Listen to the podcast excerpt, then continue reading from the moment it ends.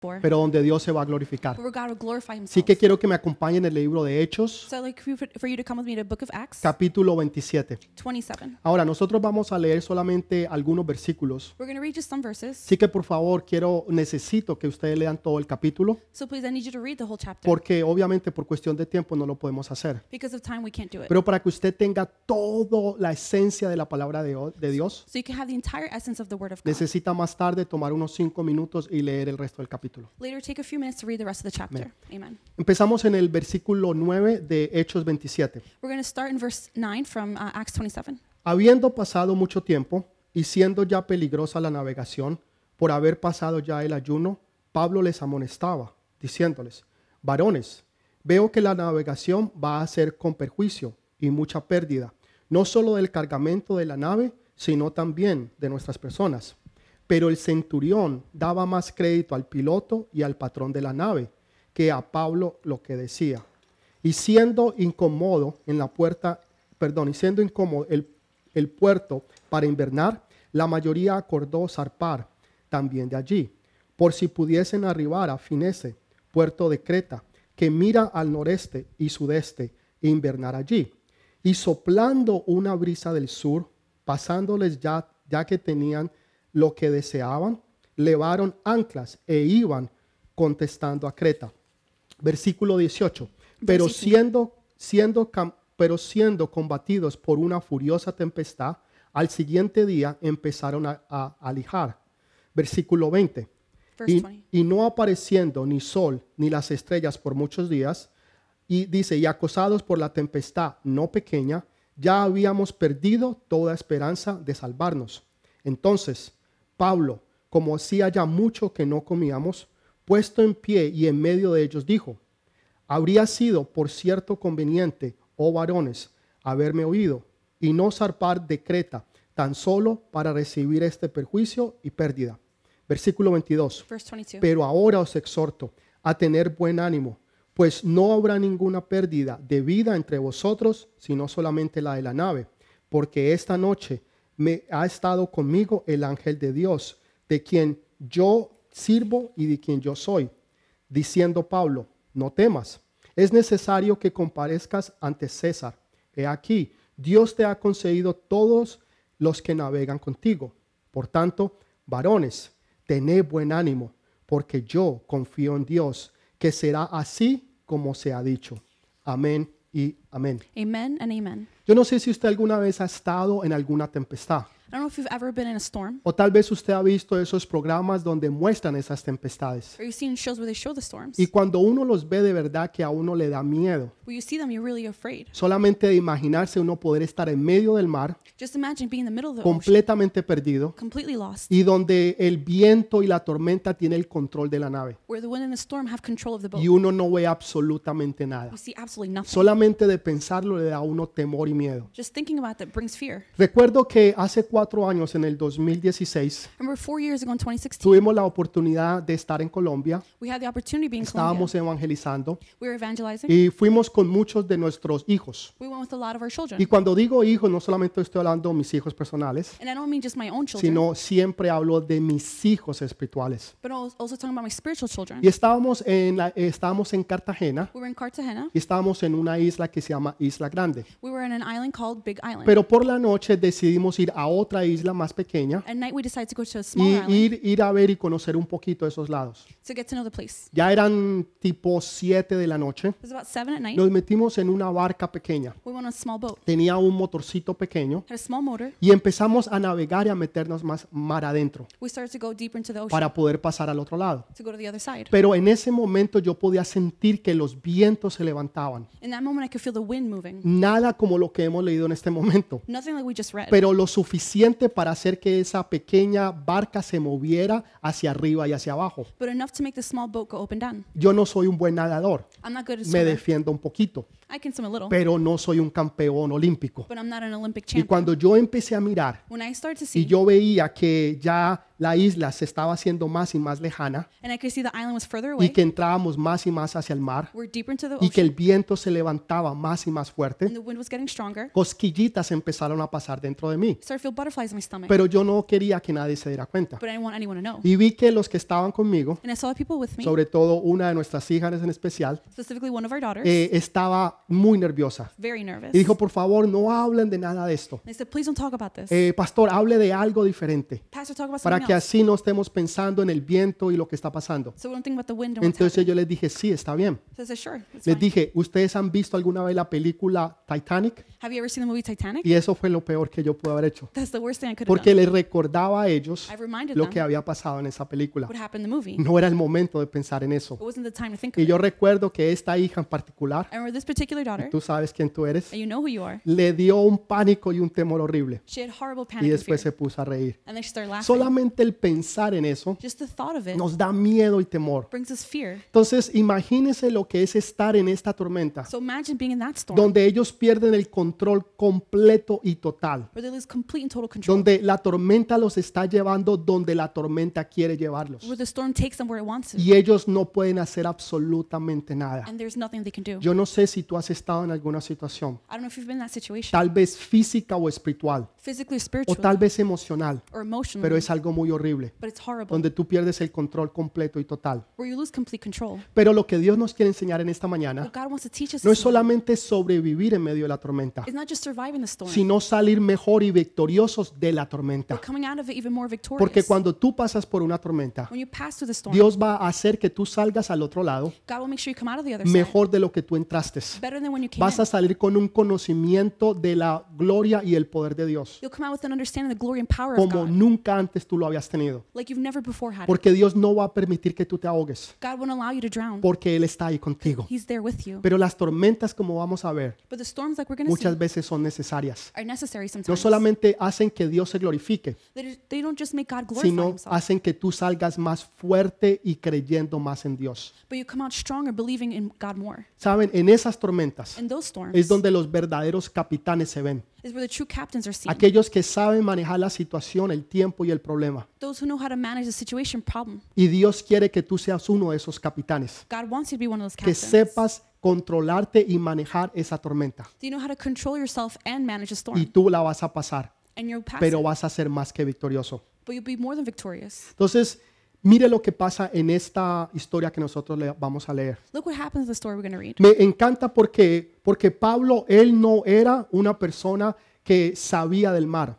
I love it because Paul isn't someone who knew about oceans. Él no era un capitán de un barco. He wasn't a captain. Él no sabía cosas del, del mar y de esas cosas. He didn't know about the oceans. Lo que él era, él era un rabino. He was a rabbi. Él conocía y sabía la palabra de Dios. He knew the word of God. Pero en este caso, In this él case, tenía la verdad, porque él empieza a profetizar. He begins to ¿Y prophesy. qué es lo que él les dice a ellos? What does he tell them? En, en, en este camino que ustedes van a empezar, ustedes van a tener pérdidas, You will have loss, no solamente de la barca not just of the ship y de las cosas que se están llevando, and the things you're bringing, sino que van a tener pérdidas de la vida. But you have loss of life. Hay muchas veces Many times, uno no necesita ser un experto para poder opinar. you don't need to be an expert to opinion. Lo que uno necesita es la palabra y la verdad de Dios. What you need is the word and the truth of God. Por eso me encanta lo que Dios nos enseña, That's why I love what God teaches porque us. Dios nos da una palabra profética, He gives us a prophetic word, una palabra que nos muestra y nos enseña lo que va a suceder en el futuro. a word that shows and teaches us what's going to happen in the Y future. cuando nosotros sabemos entender esa palabra and we know how to understand that y word, cuando nosotros podemos recibir esa palabra, when we can receive that word, entonces tú vas a poder pasar esa tormenta you'll be able to pass through the y storm. tú vas a estar mejor de lo que estabas You'll be even better than you y were. vas a estar más fuerte espiritualmente You'll be stronger y spiritually. vas a conocer a Dios como nunca antes lo habías conocido. and you'll know God like never before. Entonces no creas que Dios no te puede usar, so don't think God can't use you porque tú no eres un experto en ciertas cosas, because you're not an expert in certain pero things, tú tienes la verdad. but you have the truth. Y Dios va a poner palabra en ti God will put the word in you para que tú puedas profetizar, so you can prophesy así como Pablo lo dijo.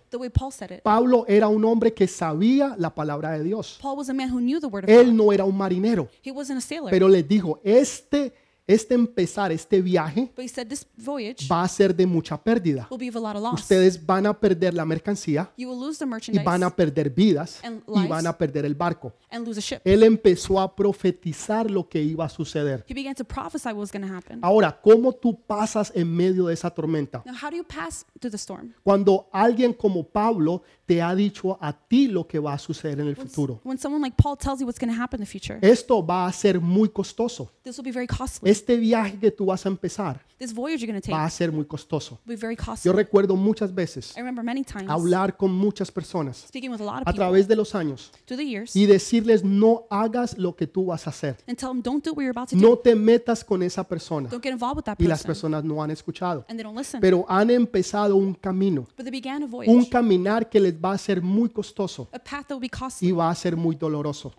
Nosotros lo que más anhelamos como padres as espirituales es poder, poder hacer de que nuestros hijos no pasen el dolor que tal vez nosotros hemos pasado. Y si una de las cosas que como padre a mí me duele es cuando uno de mis hijos no me escucha, porque lo que uno más anhela es que ellos no sufran y que no pasen por medio de esas tormentas. Y si las tienen que pasar y las van a pasar, entonces puedan salir más que victoriosos en Cristo Jesús. Y eso es lo que Dios quiere. Tal vez con una relación, a tal vez con un empleo, a o tal vez con un negocio, a o tal vez con una inversión, uh, donde tú va- has empezar o quieres empezar un viaje, where you want to begin a voyage, tal vez moverte o cambiarte, maybe move or change, pero todavía no es el tiempo o la hora. but it's not the time. Tal vez es lo que nosotros queremos, Maybe it's what we want, pero está conforme a la voluntad de Dios, but is it conform to God's will? porque eso es lo que más importa, Because that's what matters. es que la voluntad de Dios Is it God's will, esté o que nosotros estemos alineados a la voluntad de Dios. or that we're aligned with God's will? Porque cuando tú estás alineado Because when you're aligned a la voluntad de to Dios, God's will, todo lo que tú hagas, everything you todo do, lo que tú emprendas, everything you vas start, a ir de gloria en gloria you go to glory to y de glory, victoria en victoria. and from victory to victory. Muchas personas Many people, van de derrota en derrota they go from destruction y to de destruction, batalla en batalla. from battle to Y battle. cuando uno habla con ellos And when you talk to y them, les dice, hermano, ¿cómo está? you say, brother, how are you? Hermano pastor, aquí de batalla en batalla. Pastor, battle battle. Y han pasado meses, And it's been months, han pasado años donde no han visto una victoria, donde lo único que han visto son batallas.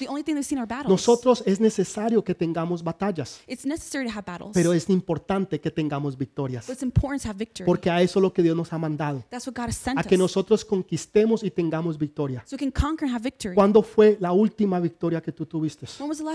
¿Cuándo fue la última victoria que se fue dada en tu vida? When was the last time you had victory in your life? ¿Hace días, semanas, Was it days, weeks, meses o años? months, or years? Cuando nosotros los hijos de Dios, When the children las God, hijas de the Dios, daughters of God, necesitamos ir de gloria en gloria needs to go from glory to y de glory victoria en victoria. and victory to Eso es lo que Dios quiere. That's what God wants. Ahora, ¿qué es lo que hace now, what que happens muchas personas that a lot of people conozcan la derrota y no la victoria? they know failure but not victory. Déjeme decirle, algo que detiene eso es la impaciencia.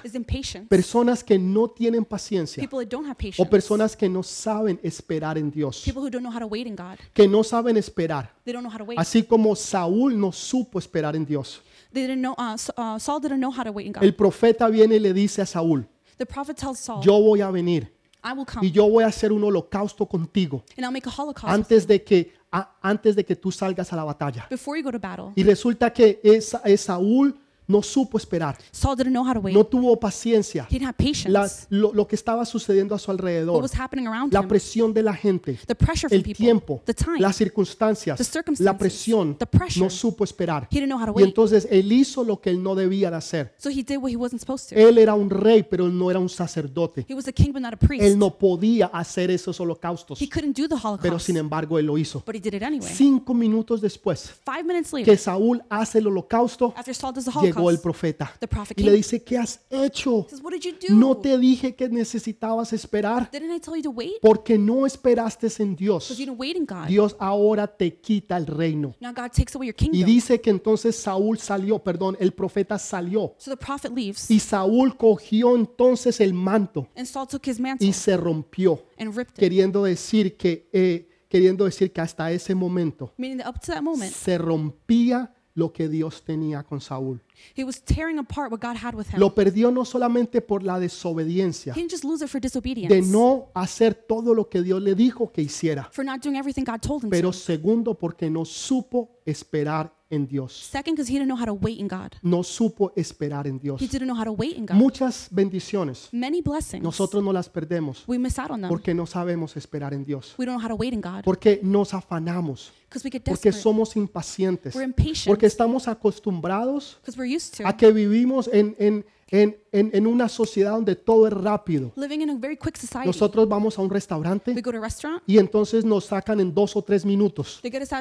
Tú ordenas, order. pasas el carro y a los tres minutos ya se está saliendo. Later. Tú pones la comida en el You microondas, put the uh, food in the microwave. tres minutos después ya está caliente. Three minutes later, it's heated up. Todo lo queremos rápido. We all want everything fast. Entonces ta- eh, no, tampoco era el tiempo, It also wasn't the time. era el mes de octubre, It was the month of October. era el tiempo donde los marineros se quedan en tierra It was a time when sailors stayed on land. porque era muy peligroso. It was very dangerous. Cuando tú no sabes hacer algo, When you don't know how to do something, no lo hagas. don't do it. Cuando tú no sabes dónde ir, When you know where to go, entonces espera then wait. y no trates de hacer las cosas por tú mismo. And don't try to do things yourself. Aprende a esperar en Dios, Learn to wait in God. porque Dios va a llegar. God will arrive. Dios no se va a atrasar. He won't be left Él no behind. llega ni antes ni después. He doesn't come too late or too Él fast. siempre llega en el momento perfecto He always arrives at the y Él perfect time. nunca se va a atrasar. And he'll never um, Así, be late. así que tú puedes estar en completa y total confianza. You could be complete and total trust in Y him. hay muchos que en este momento están desesperados, There are a lot of people who are desperate tal vez por la economía, because the economy, por el trabajo, for work, por la familia, Their family, por el tiempo, the time, por las the situaciones. situations. Y están que tiran la toalla, about to throw in the que towel. están que se dan por vencidos porque dicen ya no puedo más. Déjame decirte, Dios tiene una palabra para ti. El tiempo de Dios es perfecto. Nosotros vivimos en lo que es el tiempo eh, terrenal. We live in earthly time. Nosotros vivimos en lo que es el cronos. We live in chronos. Entonces, nosotros podemos ver los We can minutos, see minutes las horas Hours y los segundos. and seconds. Dios no vive en el cronos. God doesn't live in chronos. Dios no vive bajo el tiempo. He doesn't live under time. Él no está reñido a ese tiempo que tú y yo estamos, He's not stuck in the time that we're in porque Él es Dios. because he's God. Tú estás esperando. You're waiting. Señor, hace una semana que oré God, I prayed a week ago y yo no he recibido esa contestación todavía. and I haven't had my prayer answered. Dios está en el kairos. God is in El kairos. kairos es diferente It's different al cronos. to chronos. El kairos es el tiempo perfecto de Dios. Kairos is God's perfect time. Ese matrimonio That marriage que tú has estado esperando, that you've been waiting que tú has estado pidiendo that you've been y asking que tal for. vez tú has pensado que han pasado muchos años. Maybe things too many No, years. no han pasado muchos años. It's not too many years. Dios te ha librado de muchos problemas God has freed you of a lot y of de problems muchas situaciones and que situations ibas a pasar con tal persona o con tal person persona. Porque la persona que Dios tenía, Él la estaba preparando. Él la estaba levantando. Él estaba haciendo que ese hombre y esa mujer tuviera el corazón eh, perfecto para ti.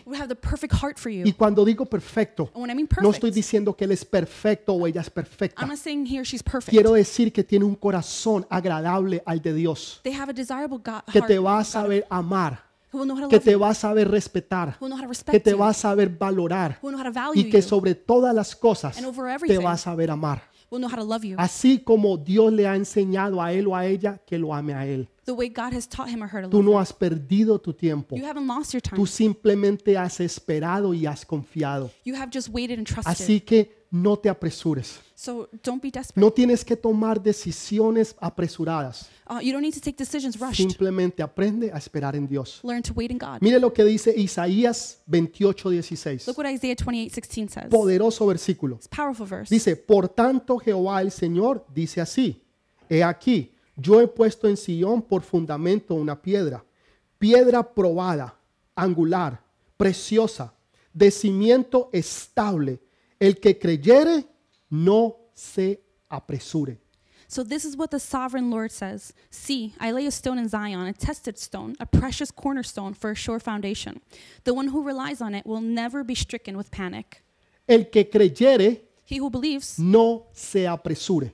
don't be rushed. Escúchame bien. Listen carefully. el que creyere. He who believes. ¿Crees tú en, en el Señor? Do you believe in God? ¿Crees tú en la palabra profética que Dios te dio? Do you believe in the prophetic word God has given you? Entonces no te apresures. So don't be rushed. Aprende a esperar en Dios. Learn to wait in God. Déjeme decirle algo. Let me tell you Para something. que yo le esté diciendo esto, So I could be saying tiene this. que ser Dios el que me permita poderlo hacer. Must be God allowing me to do it. Porque yo he sido una persona que no me gusta esperar. I'm a person who doesn't like to Yo wait. siempre he sido para antier, para antes de ayer es tarde. I, for me, yesterday's too late. He sido una persona que me gustan las cosas ya y al instante. I'm a person who likes things now, instantly. Para aprender a esperar en Dios To learn to wait in God ha sido una de las cosas más difíciles en mi vida. has been one of the most difficult things Pero in my déjeme life. decirle, But let me tell you, he aprendido que vale la pena. I've learned that it's worth the wait. Porque cuando yo me he apresurado, Because when I've rushed, he tomado las decisiones equivocadas I've taken the wrong decisions. y he hecho lo que no debía yo de hacer. And I've done what I wasn't supposed Pero to. cuando he esperado, But when I wait, no importa si la tormenta viene, doesn't matter if the storm no comes importa si el fuego te parece que te fuera a quemar, or the fire feels like it's to tú burn. sabes que tú sabes que tú sabes You know that you know that que you know. Dios no te va a dejar avergonzado.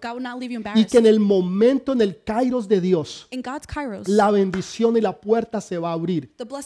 y tú saldrás más que victorioso. Yo sé que hay personas en esta hora right que han estado angustiadas, que han estado preocupadas, worried, que han estado ya listos para tirar la toalla, que han dicho yo ya no puedo más, ya es suficiente, he esperado demasiado. Y. Dios te dice, ya llega el tiempo. God says the time is El coming. tiempo, el kairos de Dios ha llegado God's kairos is here, y la bendición está sobre ti. and the blessing is over you. Si tú lo crees, If you believe it, recibe esa palabra de Dios, receive that word of porque God. yo sé que Dios te está hablando Because I know God is y speaking esa to you, palabra es para ti. and that word is for you. Mire lo que ellos hicieron. Look what they did. Ellos tomaron un voto. They took a sea, a, a ver, ¿qué les parece? Oh, what happened? A ver? ¿qué, qué, qué es lo que piensan? What do you guys think? ¿Todos están de acuerdo? Is everybody in? Entonces, to- tomaron por, por es- cuántos hay de acuerdo y cuántos hay en contra. How many people agree? How many people disagree? Y esa no es la manera en que tú tomas la decisión. That's not the way to make decisions. Tú no puedes estarle preguntando a la You gente can't be asking a people, ver qué es lo que ellos opinan what are you guys' de opinion una decisión que Dios tiene para ti. of God's uh, decision for you? Dios tiene una decisión para ti God has a decision for y you. te ha dado ya la respuesta. And I already gave you the La response. respuesta The es response is, no te apresures, do not be stricken que with el panic. kairos de Dios ha llegado. Entonces, ¿por qué le estás preguntando al uno y al otro? Why are you asking other people? ¿Por qué le estás preguntando a ellos Why are you asking them si Dios te está hablando a ti?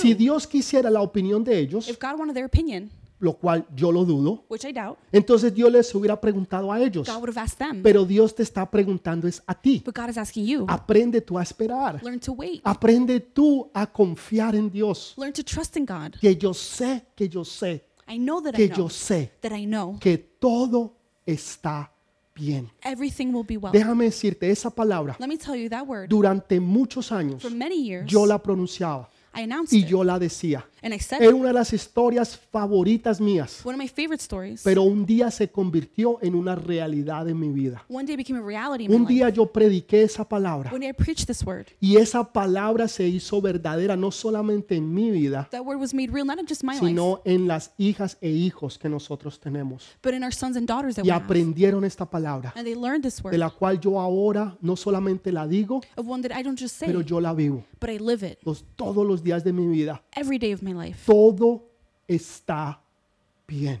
Everything is fine. Pero espera un momentico. But hold on a second. Hace falta plata para pagar las deudas. But we need money for debts. Todo está bien. Everything is fine. Pero mi, mi, mi hijo está enfermo. But my son is sick. Todo está bien. Everything is fine. Pero mis hijos se han apartado de los caminos de Dios. But my children left God. Todo está bien. Everything is. Estoy a punto del divorcio. I'm about to get divorced. Todo está bien. Everything is He estado enfermo. I've been sick. Todo está bien. Everything is En todo lo que tú hagas, Everything you en do. todo tu diario vivir, In your daily por living, favor, aprende esta palabra. please learn this word. Todo está bien. Everything is Pero pastor, todo no está bien. Pastor, everything's not well. Eso es lo que tú estás viendo con tus eso es lo que tú estás viendo con tus ojos terrenales. That's what you're seeing with your earthly eyes. Pero cuando tú dices todo está But bien, when you see everything is tú well, estás viendo con tus ojos you're espirituales. seeing with spiritual Tú estás viendo lo que otros no pueden ver. You're seeing what others Tú estás declarando lo que va a You're suceder, declaring what will happen. que todo está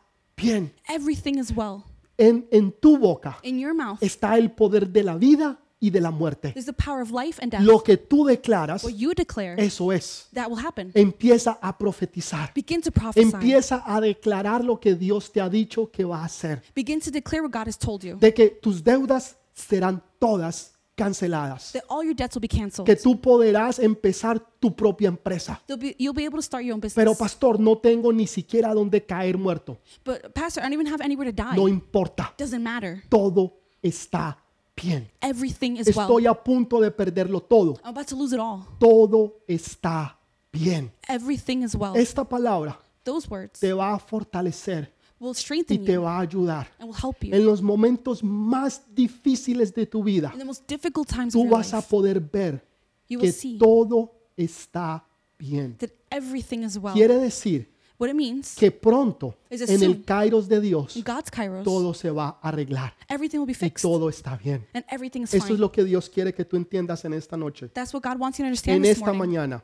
This morning. Entonces no es, no es por mayoría. It's not just a majority. Dice que el, el centurión fue persuadido Is the centurion was persuaded por el dueño de la nave by the owner of the y ship por el capitán, and the captain, pero no le escuchó a Pablo. but they didn't listen to Paul No porque ellos decían, because they said, vamos a escucharle a los expertos. let's listen to the experts. Nosotros le escuchamos a los expertos. we listen to the Le experts. escuchamos lo que el doctor dice. We hear what the doctor Le escuchamos lo que los e- economistas declaran. We listen to what the Lo economists que declare, los políticos están what diciendo. the politicians are saying, Lo que el profesor de la universidad te está haciendo creer. what the university professors making you Y believe. no le escuchamos a Dios. but we don't listen to God. Este hombre, This man, el centurión, the centurion, le, le escuchó más y fue más persuadido por el capitán y por el dueño was more persuaded by the owner que aún más por la palabra de Dios. more than the word of God. Tú tienes que aprender You have to learn a creerle a Dios. to believe No God. importa lo que el doctor diga. Doesn't matter what the doctor No says importa lo que la cuenta del banco que está en rojo diga. or what your negative bank account No says importa lo que los economistas. or what the economists say. Porque tú sabes Because what you que know, tú sabes que tú sabes que tú sabes that you know that you know that you que know, todo está bien. everything is well. Aun cuando tú has perdido el control de todo, Even if you've lost control of en everything, tu espíritu, in your spirit, tú sabes que todo está bien. you know that everything is well. Todo está bien. Everything is Y well. nada se va a perder. And nothing will be lost. Por favor, entienda eso. Please understand this. Hay gente que dice, no, no, no, espera un momentico.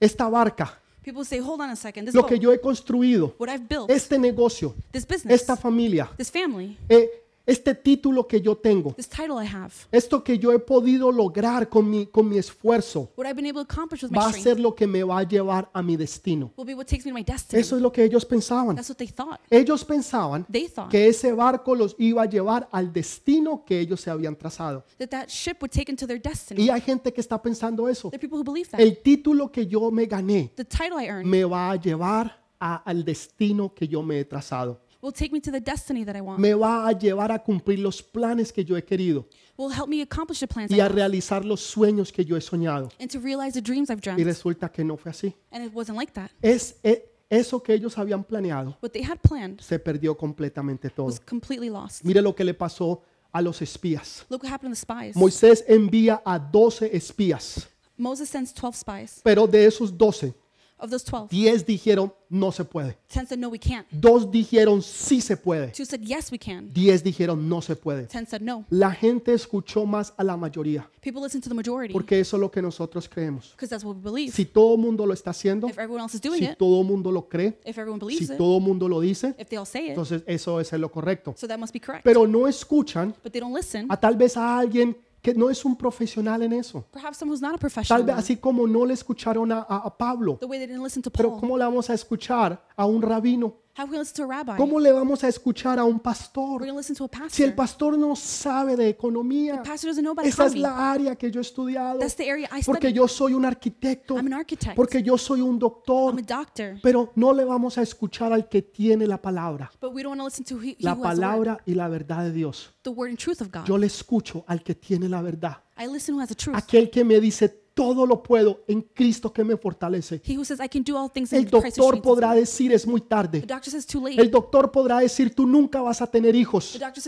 El doctor podrá decir ya se pasó tu tiempo.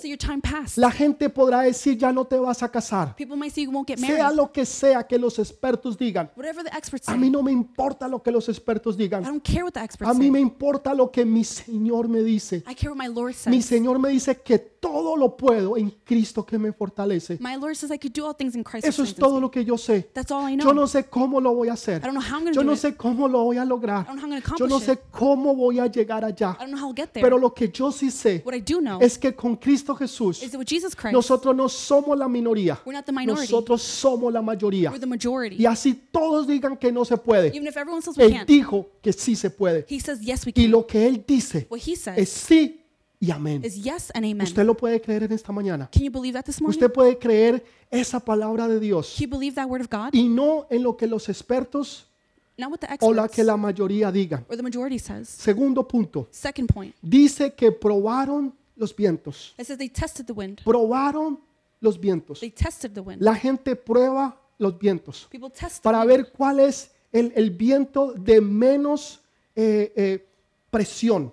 Which is the one of less pressure. O, o sea, donde menos um, resistencia va a haber. The least resistance. there'll Entonces, si aquí hay menos resistencia, If there's less resistance, ese, ese debe de ser el camino correcto, that must be the correct way. porque hay menos Because resistencia. there's less resistance. Entonces dice que probaron los so vientos. it says they tested the winds. Entonces el viento era suave, the wind was their era very soft, suavecito el viento. it was very soft. Very soft. Entonces debe de ser. So it must be. Aunque el hombre de Dios So even the man of uh, había man dicho, God no lo hagan. had said no, El hombre de Dios the man of God dijo, no, said no. no es tiempo de partir, It wasn't time to porque leave las pérdidas van a ser muchas. because the loss will be many. Pero ellos tomaron un voto. but they took a vote. ¿Lo hacemos o no lo hacemos? We do it or we don't. Vamos a consultar a los expertos. Let's consult with the experts. Vamos a preguntarle al capitán. Let's appoint the captain. Él, él sabe y conoce. he knows. Vamos a preguntarle al dueño del barco, Let's ask the owner of the que ship. este es su barco. This is his ship. Y se dejaron llevar And they allowed themselves por la multitud to be taken by the y multitude por los consejos de los profesionales.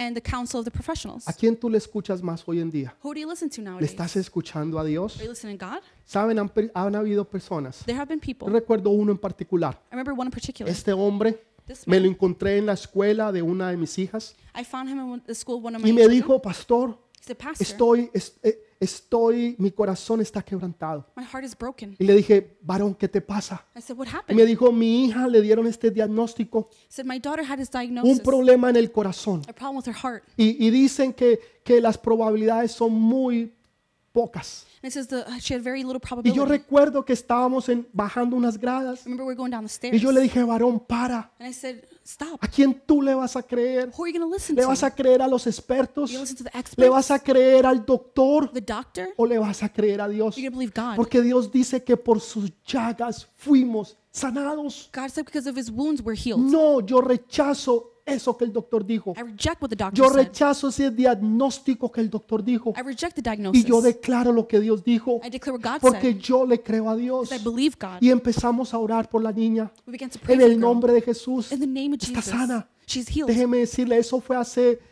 13, 14 años atrás. that was 13, 14 years ago. Es, esa niña ahora es una señorita. That girl now is a young Es woman. hermosa, es bella y, y- y si no estoy equivocado, está sirviendo al Señor en esa iglesia. She's wonderful. She's serving the, the Lord in that ¿Por church. qué? Why? Porque él aprendió a no escucharle a los expertos. Because he learned to not listen to the No experts. escucharle a lo que los demás dicen, sino a lo que Dios dice. Not to listen to what the others say, but what God says. Tú tienes que aprender You have to learn a vivir por fe y no por vista. to live by faith, not by Que sight. lo que Dios dice, eso es. That what God says will be, Independientemente de lo que tú puedas escuchar independently what you hear o aún de lo que tú puedas ver. or even what you could see. Entonces dice que probaron los So vientos that they tested the winds para ver la resistencia menos posible. to see the least resistance. Y empezaron a seguir sus sueños y sus They ambiciones. started following their dreams and ambitions. ¿Qué es lo que tú sigues? Porque hay veces pensamos que lo que más fácil se nos da, eso debe de ser. Déjeme decirte que no. Jesús lo demostró la noche anterior que él fuera crucificado. Dice que él estaba en el monte de los olivos y ahí él estaba orando. Diciéndole, Padre, si es posible, said, si es posible, pasa de mí esta copa. possible, Era tanta la tensión, So era tanto el enfoque que Jesús tenía, so que sus capilarias se rompieron y él empezó a sangrar. Era tanto lo que él estaba orando. so. Padre, si es posible, Father, possible, pasa de mí esta copa, pero que no se haga mi voluntad, But sino tu voluntad, Señor. but your will be done. Ahora, la voluntad de Dios fue fácil, Now, was God's will easy? fue muy It difícil. was very difficult. Era que él fuera y muriera en la cruz del It Calvario. was for him to die on the cross Fue of una Calvary. It muerte dura, was a hard death, horrorosa. horrible. Fue una, una muerte que, que tomó seis, siete horas. It was a death that took six, seven Fue hours. algo, algo horrible, It was horrible, pero fue la voluntad de Dios.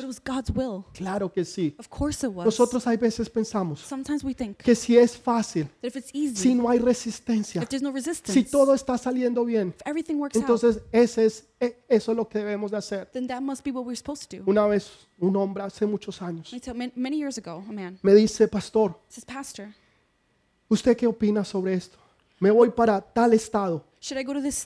¿Usted qué opina, pastor? What do you think? ¿Usted cree que es la decisión correcta? You think it's the right Y decision? yo le dije, hijo, no es la decisión correcta. Este the no es el tiempo, Dios no te ha llamado todavía. It's not the time God hasn't called Y él me miró a los ojos He looked me in the y cambió su, su semblante. Me dijo, pastor, eso es muy fácil para usted decirlo, He said, Pastor, it's easy for you to say porque usted no está en la situación que yo estoy. because you're not in my Entonces situation. yo le dije, hijo, tomas la decisión por necesidad o por voluntad.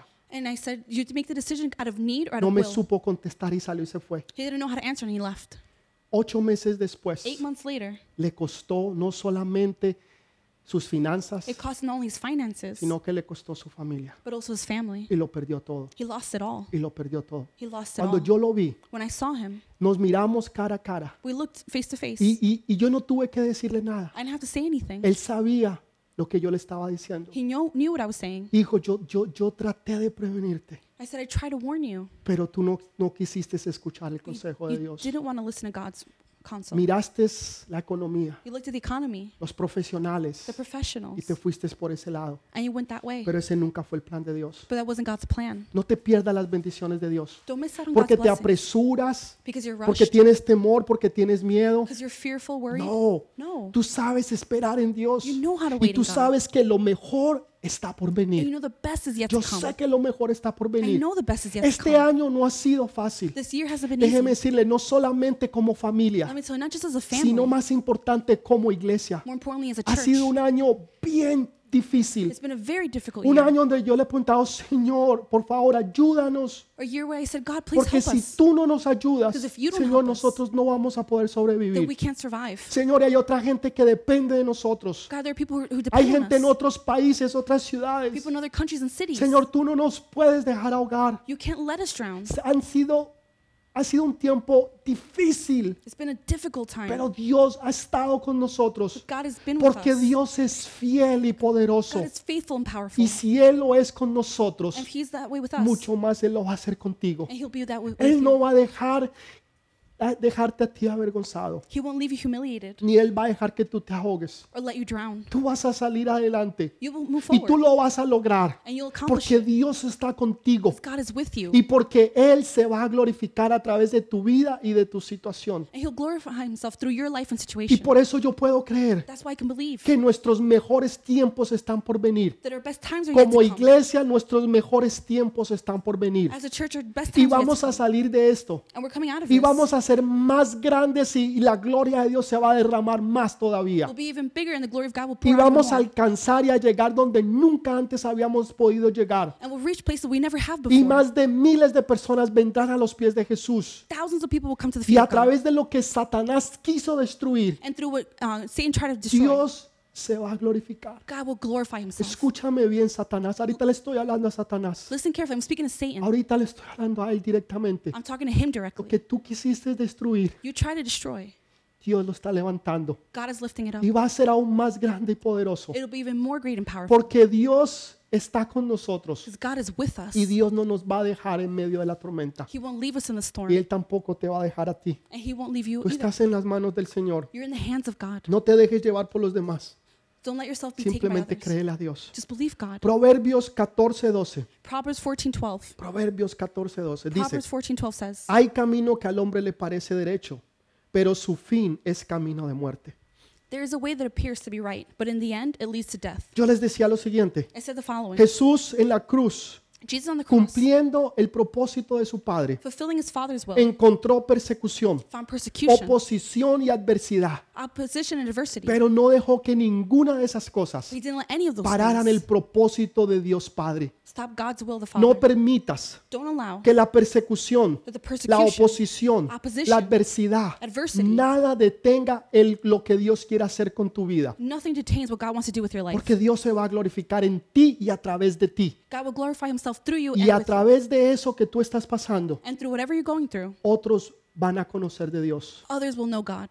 Ayer orábamos por alguien en particular. Yesterday we prayed for someone in particular. Orábamos por alguien que está muy enfermo. We prayed for someone who's very Y la palabra que Dios dio, esta persona se va a levantar. This person will Y esta persona va a servir a This Dios. person will serve God. Porque Dios dijo, de oídas me habías oído, God says that you had heard mas hoy tus ojos me ven. But now your eyes see Y me. esta persona se va a levantar. This person will Y rise no up. solamente va a servir a Dios, Not only will they serve sino God, que va a levantar alabanza nueva, but will lift up a new song, alabanza a profética, prophetic song, cántico nuevo, a new song, como nunca antes Él lo había hecho. like He's never done before. Lo que Dios quería destruir, What the enemy wanted to Dios lo destroy, va a usar para la gloria y la honra de su nombre. God will use it for His honor Si and tú glory. estás pasando por una situación difícil, If you're going through a difficult déjame situation, decirte, estás en la mejor posición del mundo. let me tell you, you're in the best position right Porque now. Dios va a usar esa situación. God will use that situation. Dios va a usar tu God situación will use your situation para glorificar el nombre de Jesús. to glorify the name of Tú no Jesus. te vas a ahogar, You won't drown. tú no te vas a quemar. You won't burn. Tú vas a salir glorificando el nombre de Dios. You will come out Y glorifying the vas name a of God. poder decir esto que yo te voy a decir. You'll be able to say what I'm going to tell Pero you. no solamente de labios, sino de corazón. Not just from your lips, but from the De heart. oídas te había oído, I had heard, mas hoy mis ojos te ven. but now my eyes see you. Eso lo dijo Job Job said this cuando pasó el peor momento de su vida. when he went through the worst moment of his life, Cuando lo perdió todo. when he lost it all. Perdió no solamente todas sus finanzas. He didn't just lose all his Era, finances. era el hombre más rico del mundo He was the richest man in the y lo world, perdió todo. and he lost it all. Perdió sus hijos y sus hijas, He lost his sons and sus daughters, siervos, completamente todo. his servants, everything, Y aún hasta su salud. even his health. Y la mujer le dice, ¿puedes adorar a tu Dios? And his wife says, "You Can you worship your God? ¿Por qué no lo maldices y te mueres? Why don't you curse him and die? No. No. Dios lo da y Dios lo quita. God gives and he takes away. Bendito sea el nombre del Señor. Blessed be the name of the Lord. Al final del libro de Job, At the end of the book of Job, Dios se lo devolvió todo dos veces más. God gave it back to him two times. Lo que tú has perdido, What you have lost, Dios te lo va a devolver siete veces más. God will return it seven Pastor, times pero over. usted de decir dos. Pastor, you just said two. La Biblia dice que lo que Satanás te ha robado, The Bible says what Satan te stole, lo tiene que devolver siete veces más. he has to return it seven times No over. dos, tres, cuatro, siete veces más. Not two, three, four, seven times. Prepárate, Prepare yourself, porque lo mejor está por venir. because the best is yet to come. Segundo punto, Second point, o tercero, ya no sé, third point, es la comodidad.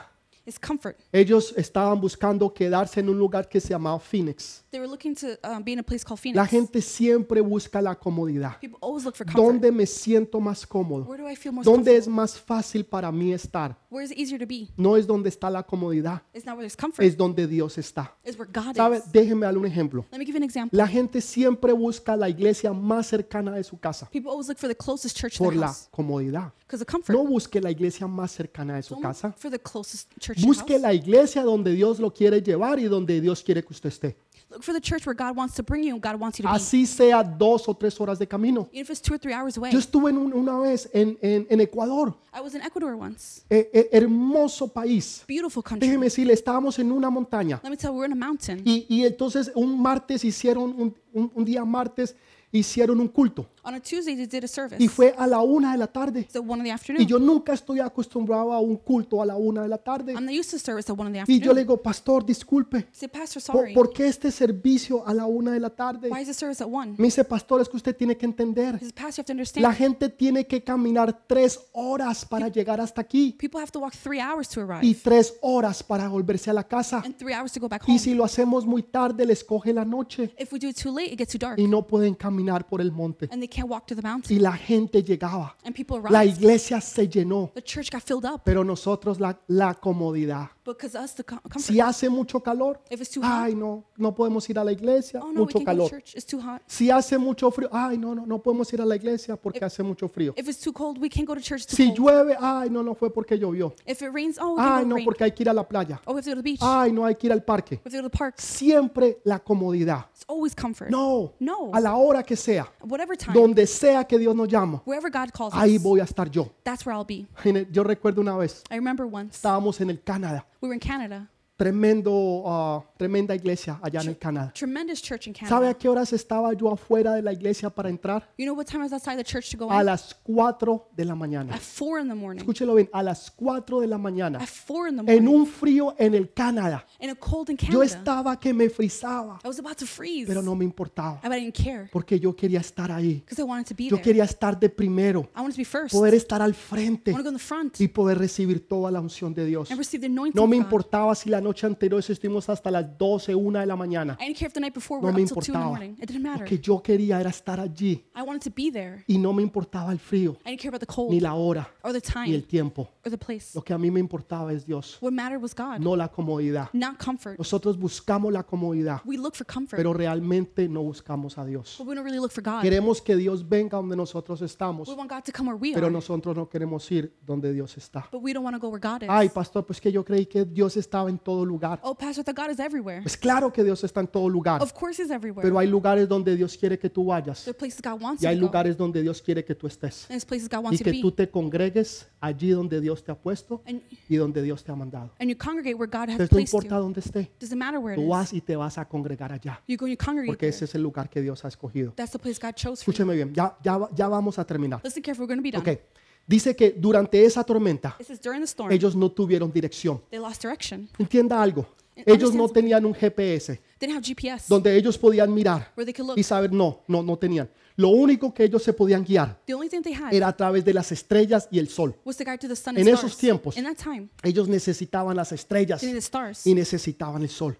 Pero la tormenta era tan grande que por durante 14 o más días or 14 or more days, no se veía el sol, no se veía la luna or the y no se veían las estrellas. or the stars. No había forma de manejar la nave. There was no way to navigate the Era imposible. was impossible. Y el viento, and the wind, la tormenta se las llevó, se llevó la nave. the storm took the ship. Ellos perdieron el control. They lost control. ¿Te sientes tú hoy en día que tú has perdido el control? Do you feel like you've lost ¿Te control? sientes tú como esa nave?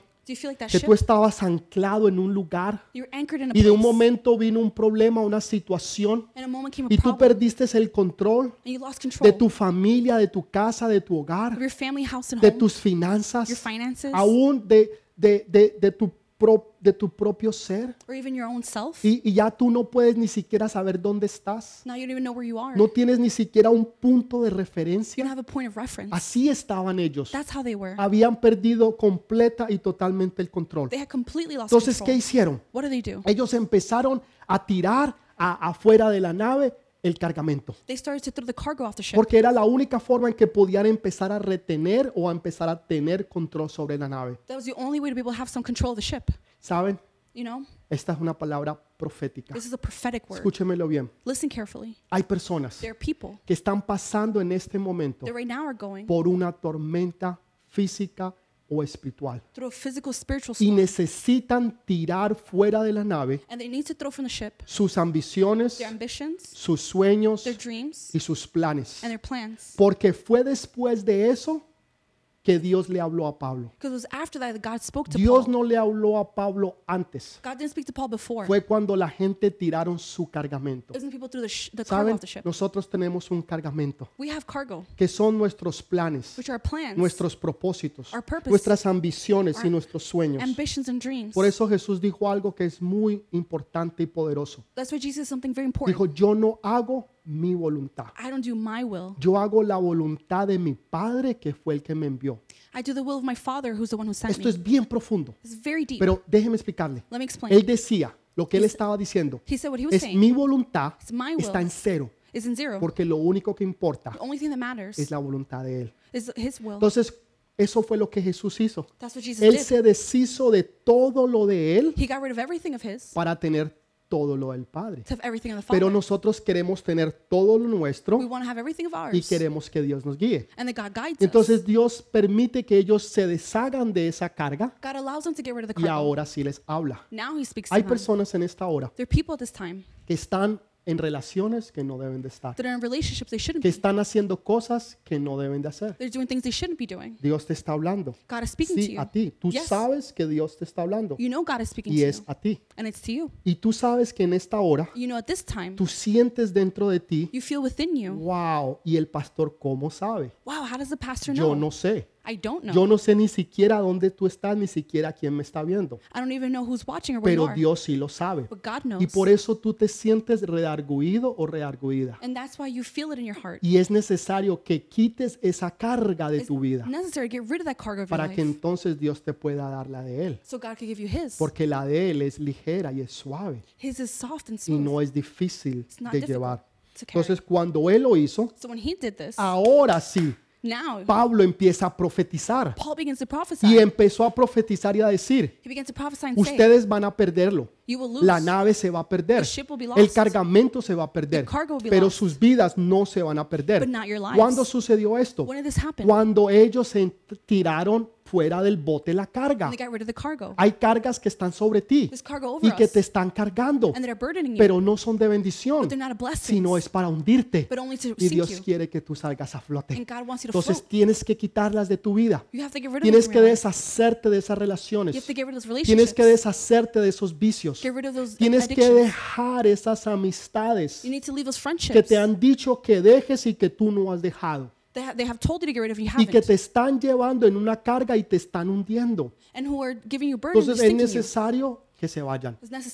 Durante 14 días For 14 days, no vieron ni el sol, ni la luna, ni las they estrellas. couldn't see the sun, moon, or stars. ¿Cuándo fue la última vez que tú viste el firmamento? When was the last time that you saw heaven? Estoy hablando no el firmamento físico, sino la gloria de Dios. but the glory of God. Han pasado días, Has been days, meses, months, semanas, weeks, porque estás en una tormenta horrible que tú no te puedes parar de ella. because you're in a horrible storm you can't get out of. El centurión le creyó a los The expertos centurion believed the y no escuchó a, a Pablo.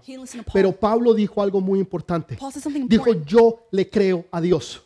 Pablo dijo, yo le creo a Dios. said, I believe God. Empezó con un viento suave, pero después se convirtió en una tormenta grandísima.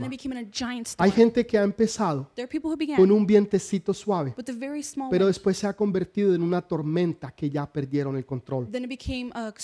Pero. Pablo habla una palabra de, de, de aliento. Nada se va a perder. He says, nothing will be O lost. sea, esto se va a perder, This will be lost, pero ustedes no van a perder su vida. but you won't lose your life. Lo más importante Most important no es el dinero, It's not money. no es el trabajo, It's not work. es tu vida. It's your life. Eso es lo que nosotros más conservamos. That's what we conserve Es the lo que most. más cuidamos. It's what we take care of the Es most. la vida. It's the life. Entonces Dios dice, así todo se pierda, God says, even if everything's lost, ustedes se van a salvar. you will be saved. Ustedes van a estar, ustedes van a estar bien. You will be well. Yo quiero hacerle una pregunta. I want to ask you a question. ¿No estaba Pablo en Wasn't el Paul- no estaba Pablo haciendo la voluntad de Dios? Wasn't Paul doing God's will? Yo creí que Dios lo había mandado. I believe God sent him. Yo creí que él estaba haciendo la voluntad de Dios. I thought he was doing God's will. Entonces, ¿qué pasó? So what happened? ¿Por qué está en medio de esta tormenta tan horrible? Why is he in the middle of this horrible storm? ¿Por qué tú estás en una tormenta? Why are you in a storm? Y tú te preguntarás, pero pastor, You ask yourself, Pastor, yo estoy haciendo la voluntad de Dios. I'm doing God's will. ¿Por qué estoy en esta tormenta tan Why am horrible? In this horrible storm? Te la voy a contestar esa pregunta. I'm going to respond that question. Había una guerra espiritual. There was spiritual warfare. Había una oposición que se había levantado There's an opposition that lifted up para matar y destruir los propósitos de Dios. to kill God's purpose. Porque era el propósito de que Pablo fuera a Italia It was God's will for Paul y to go to Tyre estuviera delante del emperador and for him to be before the y emperor predicara la palabra de Dios. and to preach the word of God. Pues es necesario que tú vayas donde Dios te ha mandado It's necessary for you to go y where que God sent tú you hagas lo que Dios te dijo que hicieras. and you do what God told Por you eso estás pasando una oposición. That's you have opposition. Por eso el enemigo se ha levantado That's the enemy has risen en up contra de ti, tu casa y tu familia. against your family Por eso te ha querido robar tu trabajo, That's wants to steal your job. tus finanzas. Your finances. Te ha querido robar aún a ti, aún hasta a- hasta ti mismo, He even wants to steal you, o sea, tu fe, your faith, para deshacerte de ti. to undo Y you. a unos los ha querido hasta matar, He's even tried to kill some pero. Dios no lo va a permitir. God won't allow Esta it. historia nos enseña story de teaches que us Dios protege y guarda. that God protects and Aún guards. se levante una tormenta, Even in the storm, el Dios va a estar ahí contigo God will be there with y you, tú no te vas a perder. and you will not be lost. Se perderán las otras cosas, Other things will be pero lost, tú llegarás al propósito que Dios tiene. but you will reach God's will. Podemos hablar de muchas tormentas. We took a lot of storms. Yo solamente voy a nombrarle cuatro nomás en esta hora. I'm just going to name four right La now. primera The first, fue la, la tormenta donde se encontró Jonás. the storm that Jonah was in. Esa tormenta That storm fue para corregirlo. was to correct Hay tormentas There's storms que Dios usa para corregir. that God uses to correct La segunda con los The discípulos second was with the disciples. era para instruir Y enseñarles que Dios está con ellos. and teach them God is with them. La tercera fue el diluvio. Esa fue como juicio cuando Dios trajo juicio sobre el mundo. Pero en esta que estamos hablando, en esta que ahorita acabamos de leer, con la que acaba de pasar Pablo, fue una para cambiar su dirección. Escúchalo bien. No era porque él estuviera mal, no era porque él estuviera en pecado, sino porque Dios cambió el- el- la dirección del barco but God changed the direction of the ship para llevarlo a una isla donde ellos no habían planeado ir. to take it to an island they weren't planning to go. Por eso Dios te dice en esta mañana That's what God says this que morning. esa tormenta que tú estás pasando That storm you're going es porque Dios está cambiando la dirección donde tú ibas is because God changed the direction para you're going in. llevarte a un lugar donde otros van a conocer la gloria de Dios. to take you to a place where people will know the glory of Porque God. ahí donde estuvo Pablo después, Because where Paul was after, donde unos indígenas, hubo un gran avivamiento y la gloria de Dios se derramó.